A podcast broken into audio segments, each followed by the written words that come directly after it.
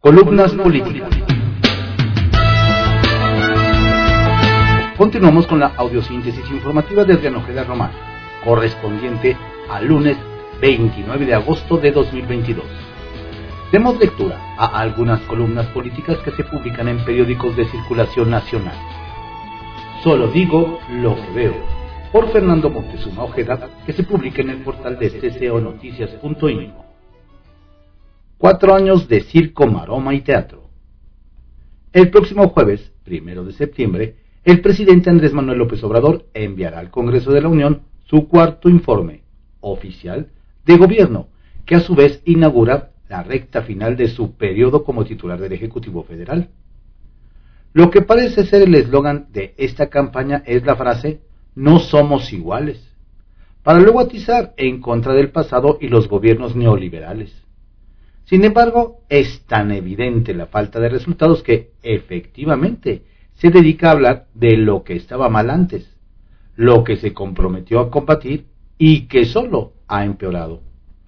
Peor que eso es el hecho de que lo que quiere presumir se lo desmienten a las pocas horas.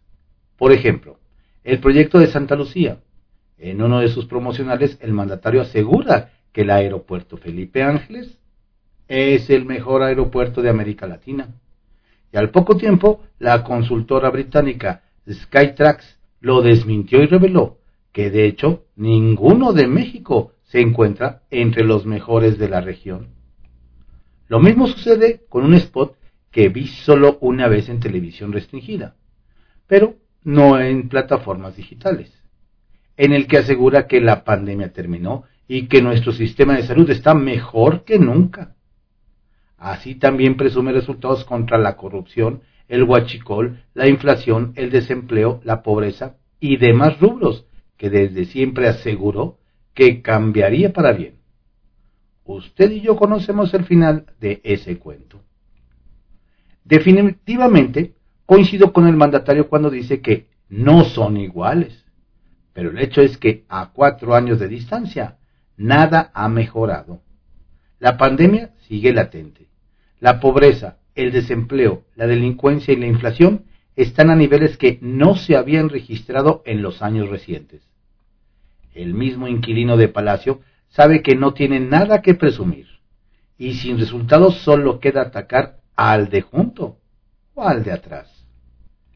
Ni siquiera con el caso Ayotzinapa, uno de sus estandartes de campaña, puede presumir resultados cuando no se han podido fincar responsabilidades contra nadie y de hecho defiende con todo lo que tiene al expresidente Peña Nieto y al exsecretario Cienfuegos. La próxima semana comentaremos aquí mismo lo que se dé a conocer del jueves en adelante. Decía que no roba, no miente y no traiciona. Yo solo digo lo que veo. Juego de cartas. Cambios.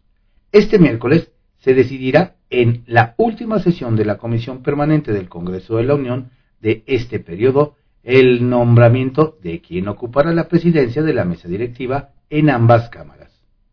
Para el recinto de San Lázaro es un hecho que llegará el panista Santiago Krill Miranda a ocupar el cargo. Sin embargo, en la Cámara Alta, la contienda visible está entre los morenistas José Narro Céspedes, actual vicepresidente, y el presidente de la Comisión de Hacienda, Alejandro Almenta.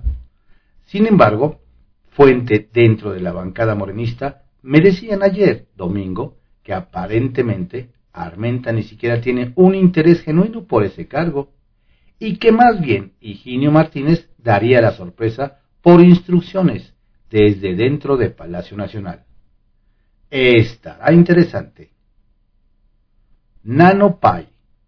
La semana pasada le informamos en Fermoctezuma News gracias a una investigación periodística del equipo, que la FinTech había bloqueado cientos de cuentas de usuarios que a su vez reportaban fallas para poder utilizar su dinero, pagar servicios o liquidar saldos de crédito con la tecnología. Lo que destaca de todo esto es que la misma empresa, con razón social o Play Digital Service SADCB, SOFOM ENR, está vinculada a la aplicación O Crédito, una de las señaladas en últimas fechas como los llamados montadeudas. Posteriormente, NanoPay reactivó la opción de pagar vía SPAY. Sin embargo, cambió el número de todos los usuarios y al momento del registro, la clave en lugar de la razón social de NanoPay aparece MX Líquidos SDRL empresa vinculado con Quai, la AP china que paga por ver videos. Pío, el Instituto Nacional Electoral, anunció que recibió información sobre el caso de Pío López Obrador, hermano del presidente y que es investigado por delitos electorales en 2015. Pío López Obrador entregó voluntariamente una copia del expediente de investigación que le abrió la Fiscalía General de la República. CDMX. A pesar de todo, el jefe de la policía de la Ciudad de México, Omar García Harfuch, sigue siendo el favorito de los encuestados para suceder a Claudia Sheinbaum en el Poder Ejecutivo de nuestra capital. De acuerdo con cifras de ENCOL, 3 de 3. La semana pasada, platiqué con la periodista Ivonne Melgar acerca de la iniciativa que se impulsa desde las constituyentes MX, que pretende que ningún agresor ni deudor alimentario pueda acceder a cargos de elección popular. La entrevista está en mi canal de YouTube, bajo el nombre de Encuentro con Ivonne Melgar. Gracias. Finalmente, aprovecho para agradecer por partida doble. Por un lado, el pasado 17 de agosto, esta columna cumplió ya dos años de existir. Y le agradezco muchísimo que a lo largo de este tiempo me permita seguir acompañándole. Y por otro lado, este domingo rompimos la barrera de los 2.000 seguidores en Twitter, lo que también le agradezco profundamente porque ello significa confianza. Y mientras mi credibilidad esté en juego, mi compromiso para con usted, que me lee, me ve y me escucha, seguirá inquebrantable. Postdata. Así seguiremos. Pregunta sin ofensa por Karina Aguilar, que se publica en el periódico 24 horas. Prisión preventiva oficiosa, el nuevo reto de la Corte. Además de la estrategia de abrazos y no balazos que aplica el gobierno de México, la cuarta transformación tiene otra arma para perseguir a presuntos delincuentes y a sus adversarios políticos, la prisión preventiva oficiosa. Este lunes, la Suprema Corte de Justicia de la Nación definirá el futuro de la prisión preventiva oficiosa aprobada por la mayoría de Morena y sus aliados en el Congreso de la Unión, y con el voto dividido de la bancada de oposición, para diversos delitos considerados graves. Será sin duda otro reto para el Poder Judicial, que debe demostrar su autonomía del Ejecutivo Federal, cuyo titular, Andrés Manuel López Obrador, se ha pronunciado porque se mantenga esta medida cautelar que ha permitido tener encarcelados a sus adversarios políticos sin pruebas.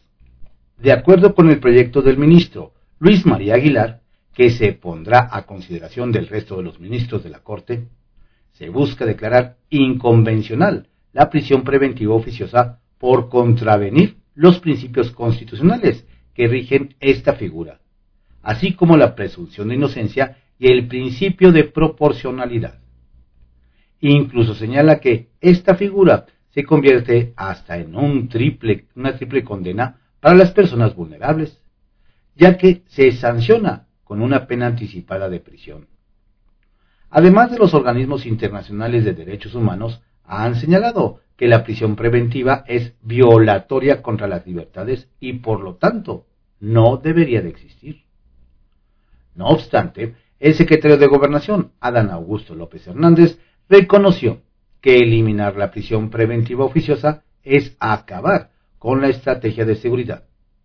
Incluso fue a hablar con los ministros de la Corte sobre el tema. Este gobierno ha dado muestras claras que ante la ineptitud de, las fiscalías y los ministerios públicos por armar bien las carpetas de investigación, prefieren encarcelar a los presuntos culpables y luego, tras años de no comprobarles delito alguno o bien a través de amparos, los tienen que dejar en libertad.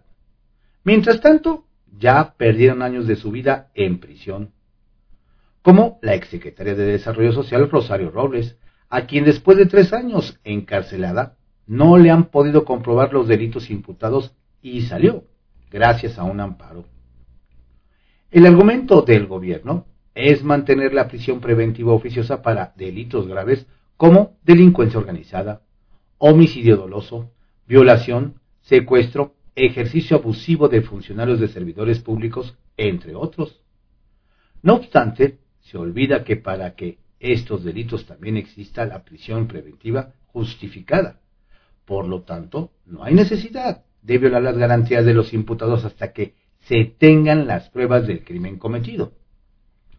Ya veremos si la Corte vuelve a sucumbir ante la presión del Ejecutivo o demuestra su independencia y defiende la Constitución y los derechos humanos. Y en pregunta sin ofensa, ¿está de acuerdo en que desde el preescolar se ideologice a los menores con los principios que persigue la cuarta transformación, tal como se plantea en los planes de estudio? Sin rodeos, por Diego Fernández de Ceballos, que se publica en el periódico Milenio. No hay pueblo sano con gobernante enfermo. Si de los servicios de salud pública depende el bienestar y la vida de millones de gobernados, principalmente de quienes no cuentan con recursos para ser atendidos por médicos y hospitales privados, es inconcusa la obligación del Estado de dar verdadera prioridad a estos servicios. No hacerlo como sucede conlleva responsabilidades penales y administrativas. El actual gobierno, en vez de atender esa obligación, ha dilapidado recursos públicos y demolió el eficaz Seguro Popular construido años atrás.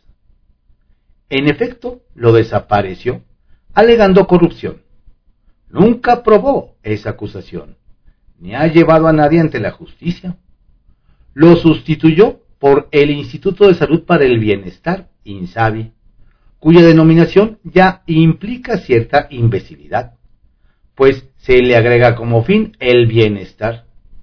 Si es para la salud, ni modo de suponerlo concebido para el malestar.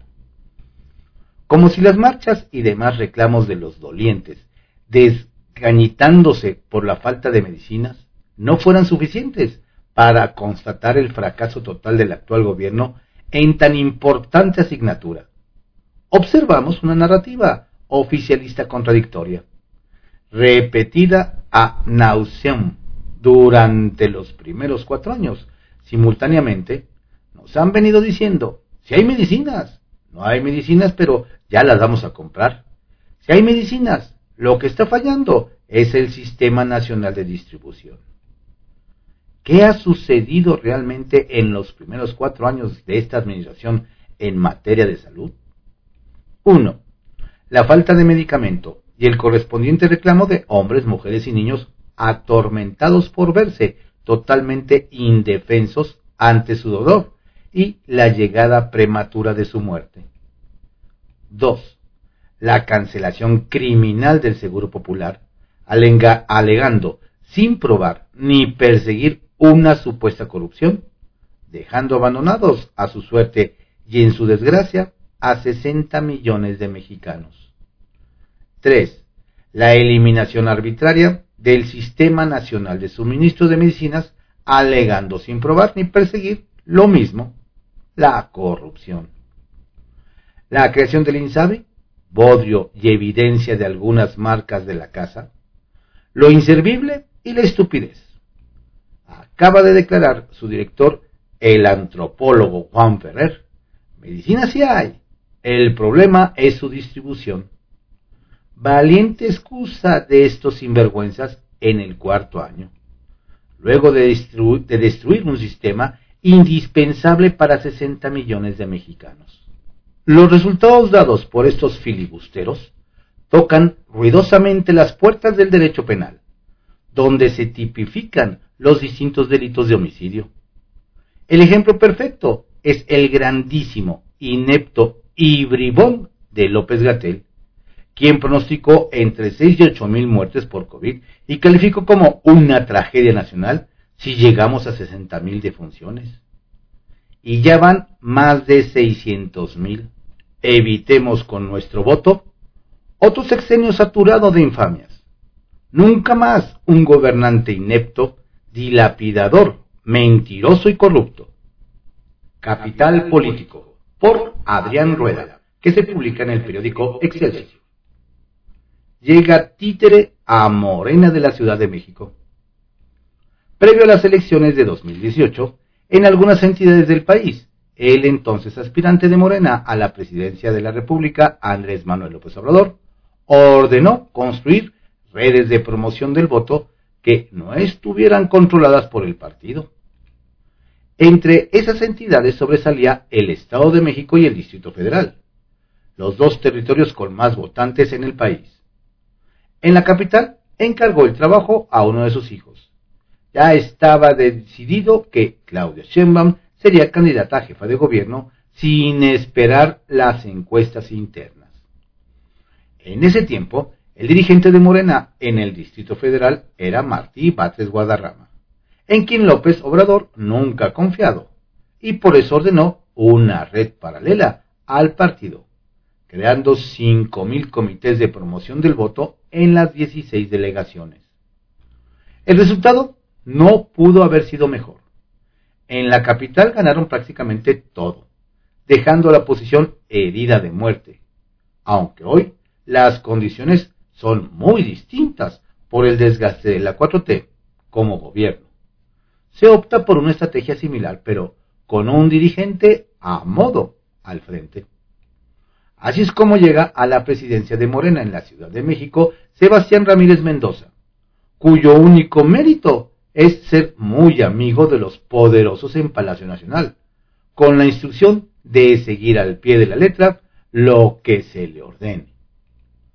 Nadie creyó eso de que los morenistas se inclinaron en forma unánime por un auténtico desconocido como su nuevo presidente capitalino, quien lo primero que ofreció fue organizar 5.000 comités para promover los gobiernos de la 4T rumbo al 2024 en la ciudad. Con la designación de Sebas, se asegura el control de la estructura electoral desde Palacio Nacional y de paso desactivan a los radicales que buscaban el partido como Berta Luján, madre de la secretaria del Trabajo, Luisa María Alcalde. El nuevo dirigente Moreno ha sido empleado de medio pelo en los gobiernos de la 4T. E incluso en 2021 fue candidato a diputado local por Benito Juárez, pues aspiraba a ser el hombre fuerte de Sheinbaum en Donceles. Pero fue apaleado por el panista Ricardo Rubio. Curioso que a pesar de haber sido un pésimo director de comunicación social del gobierno capitalino, ahora ofrezca organizar un sistema eficiente de difusión de las bondades morenas en la capital del país. Pero el cuate no tiene la culpa, pues a pesar de que el sábado anterior la jefa de gobierno declaró que debe haber distancia entre el partido y el gobierno, todo el mundo tenía claro que lo enviarían a ocupar otra de las muchas posiciones que la 4T le ha regalado. Se va un dirigente de chocolate como Tomás Pliego, a quien al menos se le reconoce su lucha política desde la izquierda. Y llega un cuate con influencias pero sin talento. Asume un don nadie el partido oficial con la única misión de tomar nota de lo que le ordenen, pues de la política no sabe. O sea, Morena se inclinó por imponer un títere y de plano desactivar a los líderes de tribu. Centavitos. Por cierto, las tribus se, se, repartieron el resto del pastel moreno. Así, Lourdes Paz, secretaria general, es de José Luis Rodríguez. Emiliano Álvarez, de Finanzas, de Batres. Ana Rodríguez, organización de Clara Brugada. Areli Castilla, prensa, de Armando Quintero. Mujeres, Elena Segura, de Julio César, el Nenuco Moreno. Irán Pérez, formación política de Ariadna Montiel. Bueno, hasta Rigoberto Salgado y José Carlos Acosta metieron chalanes. Cualquier parecido de esta dirigencia con lo que fue el PRD es mera coincidencia, pues no somos iguales. Poligrilla Mexiquense, por Pablo Cruz Alfaro, que se publica en El Heraldo de México. La importancia de ganar el Edomex para el PRI. Con la toma de protesta del morenista Julio Menchaca y del prista Esteban Villegas como gobernadores constitucionales de Hidalgo y Durango, que ocurrirá el 5 y el 15 de septiembre respectivamente, el Partido Revolucionario Institucional, PRI, cerrará 2022 con tan solo tres mandatarios. Alfredo del Mazo, Estado de México, Miguel Riquelme Coahuila y Esteban Villegas, quien este año se alzó con el triunfo en Durango. Por la coalición va por México, pero es de formación priista. Toma gran relevancia las elecciones que se celebrarán el próximo año en el que se renovarán las gubernaturas del Estado de México y Coahuila, en las que los resultados podrían marcar el futuro del PRI. Es tierra mexiquense. Alfredo del Mazo, con el salario rosa, programa insignia de su gobierno, fortalecido y reconocido en toda la entidad, y en reconocimiento a su gestión del grueso de la población del Estado de México, 45%, según la casa encuestadora de las Heras, Demotecnia, buscará retener la gobernatura con un o una candidata priista. No hay otra opción. Y así lo reafirmó el presidente de la coordinación política de la Cámara de Diputados, Rubén Moreira Valdés, quien sostuvo que el Estado de México será gobernado por un priista o una priista, ya que cuenta con una militancia fortalecida, una política robusta y un gobernador muy fuerte. Situación que dijo se refleja en las últimas y seguramente se refería a la publicada por De las Heras de Botecnia, que ubica a la priista Alejandra de Moral solo cuatro puntos porcentuales debajo de la morenista Delfina Gómez. Hay tiro, dirían. Sin duda, buenos números para la priista, quien en este careo presentado por De las Heras y presentándose solo por el PRI y a la pregunta si estos fueran los candidatos para gobernador del Estado de México, ¿por cuál de ellos votarías? Del Moral alcanza 30 puntos porcentuales, por 34 de Delfina Gómez, quien iría por Morena. Partido del Trabajo y el Partido Verde lo que podría considerarse un empate técnico. Muy atrás aparecen en este ejercicio Enrique Vargas del Villar, encabezando al PAN, y al PRD con tan solo 12%, y Juan Cepeda, de Movimiento Ciudadano, con un 7%. En un segundo careo, solo cambiando a Alejandra del Moral por la también priista Ana Lilia Herrera, la diferencia entre la priista y Delfina Gómez se amplía a 9 puntos porcentuales a favor de la morenista, mientras que Enrique Vargas del PAN PRD se mantiene en 12% y Juan Cepeda sube a 9%. Conclusión. La mejor posicionada, según la encuestadora de las Heras, Demotecnia, es Alejandra del Moral Vela. Y en esa lógica tendría que ser quien encabezara la virtual alianza conformada por Acción Nacional, PRI y PRD. Sin dejar de lado que a esta podría sumarse el Partido Movimiento Ciudadano. Al tiempo. Fuera del aire, por Paola Rojas, que se publica en el periódico El Universal. Educar o ideologizar. Vienen muy importantes cambios para la educación en México. A partir de hoy, se empezará a implementar un nuevo plan de estudios en las escuelas normales del país se sabe muy poco sobre lo que se enseñará a los futuros maestros. Lo que sí está claro es que en los nuevos contenidos hay una buena dosis de consignas ideológicas. Recientemente se anunció también un nuevo plan para la educación media superior del que se conoce poco. Pero se sabe que comparte los mismos lineamientos ideológicos que se impartirán en las normales.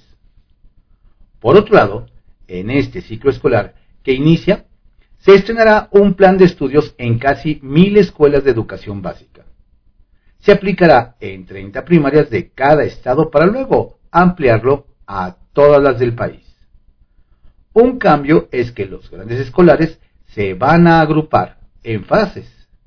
Otro aún más importante es que ya no habrá materias. En su lugar existirán los campos formativos. El objetivo es lograr una educación más integral que conecte las diferentes asignaturas para aplicarlas juntas en la solución de problemas. En el llamado aprendizaje significativo que busca que lo impartido en la aula se aplique a la solución del problema cercanos a la realidad del estudiante para despertar su interés.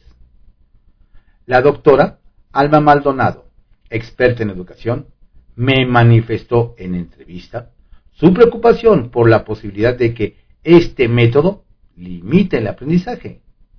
Hay muchas cosas que se pueden enseñar así, pero otras que no.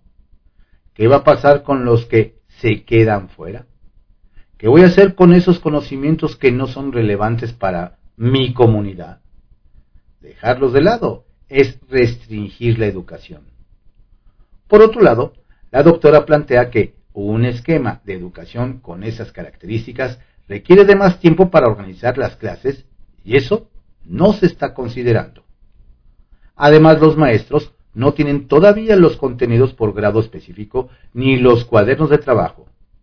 No han podido prepararse para este cambio tan importante. Hay mucha premura. No tenemos siquiera el diseño del programa piloto. No sabemos cuáles escuelas serán las que empezarán a implementar el nuevo plan, agregó la doctora Maldonado. Otro aspecto que preocupa es que no será posible saber si el nuevo método se traducirá efectivamente en una mejor educación debido a que desaparecieron la evaluación nacional comparativa. Si nos dicen es un año que el plan es un éxito, no habrá manera de corroborarlo. Llama la atención el desorden con el que se ha hecho algunas modificaciones. Por ejemplo, primero cambiaron los libros de texto de algunos grados y luego cambiaron los planes de estudio. Lógicamente, esto tendría que hacerse al revés. Todo esto se da en un momento muy complicado para el ámbito escolar. Los niños estuvieron lejos de las aulas un año y medio por la pandemia. México fue uno de los últimos países del mundo en regresar a clases presenciales. Y por ello la deserción se, disparó a niveles muy preocupantes. Aquellos que sí volvieron a la escuela no encontraron los programas adecuados para recuperar el tiempo perdido. La educación es crucial y hasta ahora no ha sido prioridad. Los niños en general no lo han sido para esta administración. Lamentablemente, los efectos de las malas decisiones tomadas en el ámbito escolar se notarán cuando quienes hoy gobiernan ya no estarán en esos cargos. Estas fueron algunas columnas políticas que se publican en periódicos de circulación nacional en la audiosíntesis informativa de Adriano Ojeda Román, correspondiente al lunes 29 de agosto de 2021. Tenga usted un excelente día y una estupenda y fructífera semana. Saludos cordiales de su servidor Adriano Ojeda Castilla, quien le recuerda que no hay que bajar la guardia. La pandemia sigue.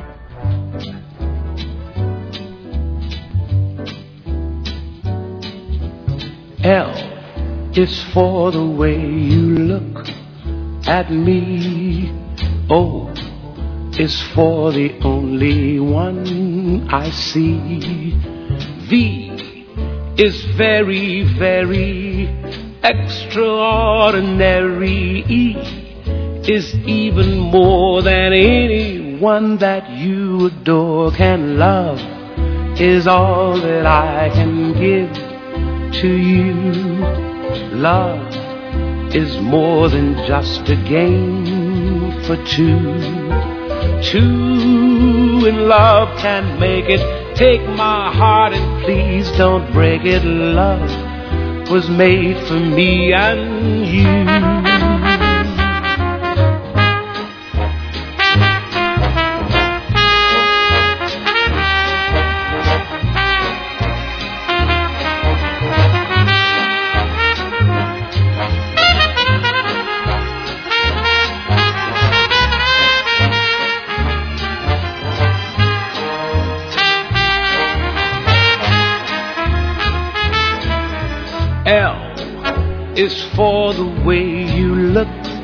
At me.